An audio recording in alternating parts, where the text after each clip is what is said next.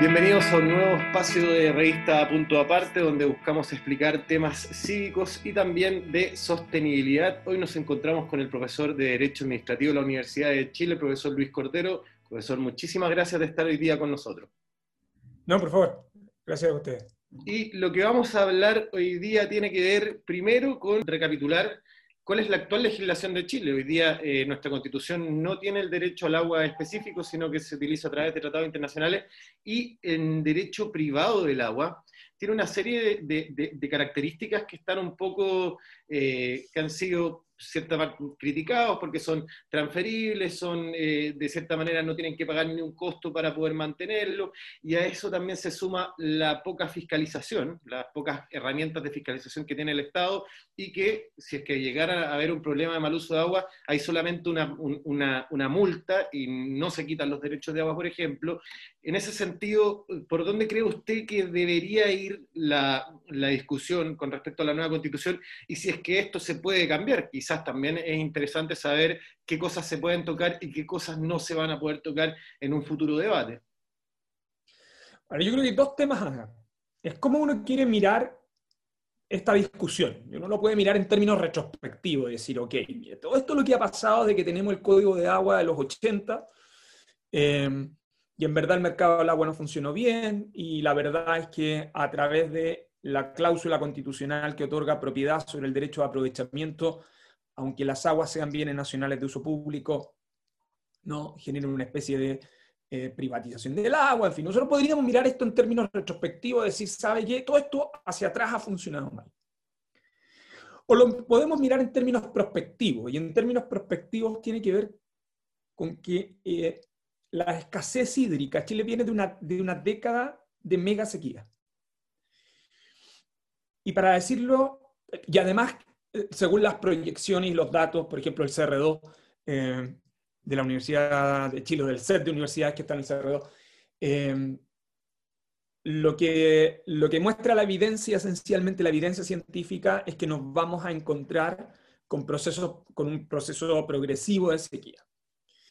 Eh, entonces, la pregunta es si nosotros tenemos que discutir, a propósito de las reglas constitucionales, para resolver los problemas de los últimos 40 años en este tema o en verdad debiéramos tratar de establecer una regla para abordar el desafío de los próximos 40 años. Y se lo digo porque el cambio climático probablemente es una de las cuestiones eh, más relevantes. Sí, lo voy a puedo interrumpir un, segundo nomás, que es para aportar un dato que es muy importante, de que además eh, el 25% de esta sequía no es de problemas chilenos, sino que es un problema a nivel global. O sea, el cambio climático en el mundo le está costando a Chile no tener agua, como para también entender eso. Claro. Eso porque es importante. Eh, porque claro, yo hoy día podría tener mi derecho a aprovechamiento de agua, pero la verdad es que no estoy en condiciones de ejercerla sencillamente porque no, no hay recursos. No sé si me explico en el fondo. Entonces, este es un problema para los propietarios y para los no propietarios. Eso es lo que quiero decir. Eh, eh, usted se puede quedar con sus derechos de aprovechamiento de agua perpetuo, pero pueden ser de papel, finalmente. Eh, ¿Y por qué importa esto? Porque lo que nosotros debiéramos mirar en perspectiva es cómo adecuar la regulación hídrica y de otros ámbitos en biodiversidad, esto también es muy relevante para el periodo que viene. Y ese periodo que viene es un, es un periodo de escasez, es un periodo donde necesitamos adaptar, donde necesitamos flexibilidad, donde necesitamos asignar prioritariamente en algunos sectores. Y yo creo que los, por lo menos la evaluación em, científica es relativamente compartida sobre ese impacto. Hay otro efecto. El otro efecto tiene que ver con la desalación y el y, el incentivo que puede provocar o para gestión del agua. ¿Cuánto va a avanzar esa tecnología? Fíjense que hasta ahora nosotros no tenemos regulación de desalación y lo que estamos haciendo es tomando regulaciones sectoriales para eso. Entonces, lo cierto es que yo creo que enfrentamos un, un desafío bien relevante y que con las actuales reglas no estamos en condiciones de enfrentar. Entonces, cuando el Ejecutivo presenta o anuncia el proyecto de ley para la reestructuración de, y pasa al Ministerio de, Obras Públicas y Recursos Hídricos y la, y la Dirección General de Aguas pasa a ser subsecretaría. Yo creo que hay que tener cuidado con creer que las reformas institucionales, solo las reformas institucionales no resuelven los problemas. O sea, nosotros eh, hemos tenido como una creencia durante muchos años, estoy hablando en distintos ámbitos de la política pública, esto se nota mucho en medio ambiente, que por la simple eh, reforma institucional es como que se produciría un efecto mágico en el fondo, ¿no? Pero cuando usted construye institucionalidad, la institucionalidad tiene una cierta racionalidad porque permite que las decisiones se adopten en términos estables, permanentes e impersonales, pero necesita administrar criterios sustantivos. O sea, eh, ¿cuál es la política ambiental para los próximos 30 o 40 años? Y esto es importante en otro contexto, en, en el contexto de la discusión actual del proyecto de ley de cambio climático. Yo le diría que para aguas, para aguas probablemente uno de los cambios más significativos tiene que ver con eh, finalmente el proyecto y el Congreso apruebe en la ley marco de cambio climático. Eh, y yo creo que el debate constituyente tiene que alimentarse de eso, de, cómo genera una arquitectura normativa que permita seguir desarrollando esto, pero en términos prospectivos. Eh, las reglas actuales son reglas insuficientes eh, y el problema es no abordarlo, si no lo abordamos en términos prospectivos, lo único que vamos a hacer es administrar la emergencia la, escasez. y eso, por cierto, es una situación muy crítica. Son críticas para la subsistencia de las personas. Eh, entonces, hay una crítica también de que la ley que, combate la sequía es una ley netamente eh, que responde, sino que no, se adelanta al problema, es reactiva, sino que espera que hay una sequía para... Entonces también hay un poco la crítica esa de la institucionalidad y también no quiero que se me pase el hecho de que no sirve mucho hacer una institucionalidad si no hay nuevos recursos, si no hay una idea de cómo fiscalizar también, y, eso creo yo que también tiene que ver con el tema de agua. Tiene que ver con eso y tiene que ver también cómo usted compromete, cómo usted los compromete a, los distintos grupos de interés en esto, en el fondo. ¿no? O sea, usted no puede tener para el cumplimiento de la ley eh, a, la mitad de la población, no como policías, en el fondo. Hay que como generar qué mecanismos tenemos para, este, para, para que podamos cumplir adecuadamente eh, con esos objetivos. Y yo creo que es cierto. Hemos hasta ahora gestionado marcos regulatorios para administrar crisis. Y yo, si lo ponemos en ese escenario, las décadas que vienen son décadas de crisis. Le quería preguntar a qué estar atentos con respecto al debate de la nueva constitución. Usted dice a propósito de estos temas. a propósito de, estos temas de agua, sí. A, mí me gustaría si usted nos puede ayudar con respecto a decir, bueno, cuál es más o menos la mirada que debería hacer, cuál es quizás la experiencia comparativa.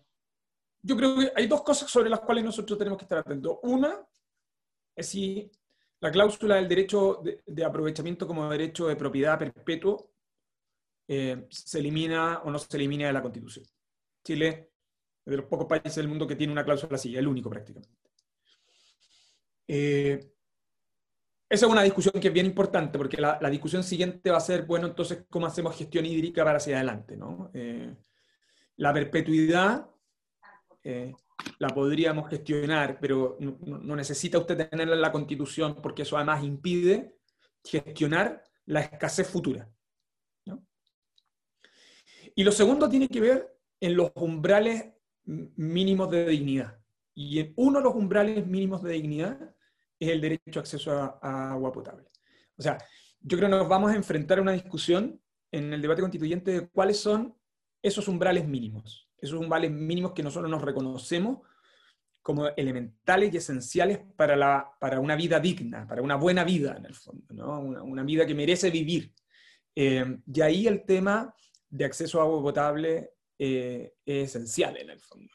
Eh, las personas que tienen acceso regularmente a agua potable, claro, probablemente no logran dimensionar lo que no es tener acceso o, o estar a la espera de camiones aljibes para eso, porque ojo, 100 litros diarios por persona entregados por un camión aljibe. O sea, no, no es que llegue a, a, a, la llave de su casa, ¿no? O sea, eh, estamos en una situación en el, en el, mínimo mínimo, mínimo, mínimo de condición sanitaria. Entonces, esos dos debates a mí me parece, esos, los umbrales mínimos de dignidad y cómo, y cómo se inserta ahí el derecho eh, de acceso a agua potable. Y dos, cómo eh, se retira o no de la Constitución el derecho a aprovechamiento eh, como derecho de propiedad propiamente tal, perpetuo, son dos de los debates que en torno a este punto van a ser bien relevantes. ¿Cree usted que este va a ser uno de los temas más importantes dentro de la Constitución a zanjar, de la nueva Constitución? Yo creo que este es uno de los temas que está en, aquellos que tiene que ver con equidad intergeneracional, ¿no? y que está vinculado a medio ambiente, calidad de vida, eh, porque, porque agua, eh, eh, la escasez hídrica también compromete no solo la sociedad actual, sino que también las generaciones futuras. Es un tema que de poco hoy día, pero que dentro del tema de política ambiental es uno de los ejes, las generaciones futuras, dejarles recursos, es todo un debate. Ahí. Y eso, claro, y eso es clave porque ahí hay una discusión más estructural, es una discusión constitucional clave. Si la constitución garantiza precisamente ya no solo la equidad actual o la equidad de los territorios, sino que también la equidad intergeneracional. Y eso es esa discusión que, es sustantiva, que es importante, permite ordenar además el resto de los debates, en el fondo. Eh, son, tiempos para, son tiempos para pensar en la vida, en, la vida de su hijo que recién nació, eh, de sus nietos y de los que vienen en el fondo. ¿no? Eh, esa es la perspectiva, no es, no es el hoy. Claro, ellos tienen el mismo derecho que uno a poder contar con los recursos naturales que contamos hoy día nosotros. Exactamente. Y con la calidad del aire, y con la calidad de las aguas, en fin, claro. Exactamente. Profesor, muchísimas gracias por su tiempo, de verdad le agradecemos mucho la presentación y eh, quedamos eh, obviamente en contacto para también tener otros nuevos debates porque seguramente vamos a tener bastantes cosas que conversar. Muchas gracias, que le haya muy Muchas gracias.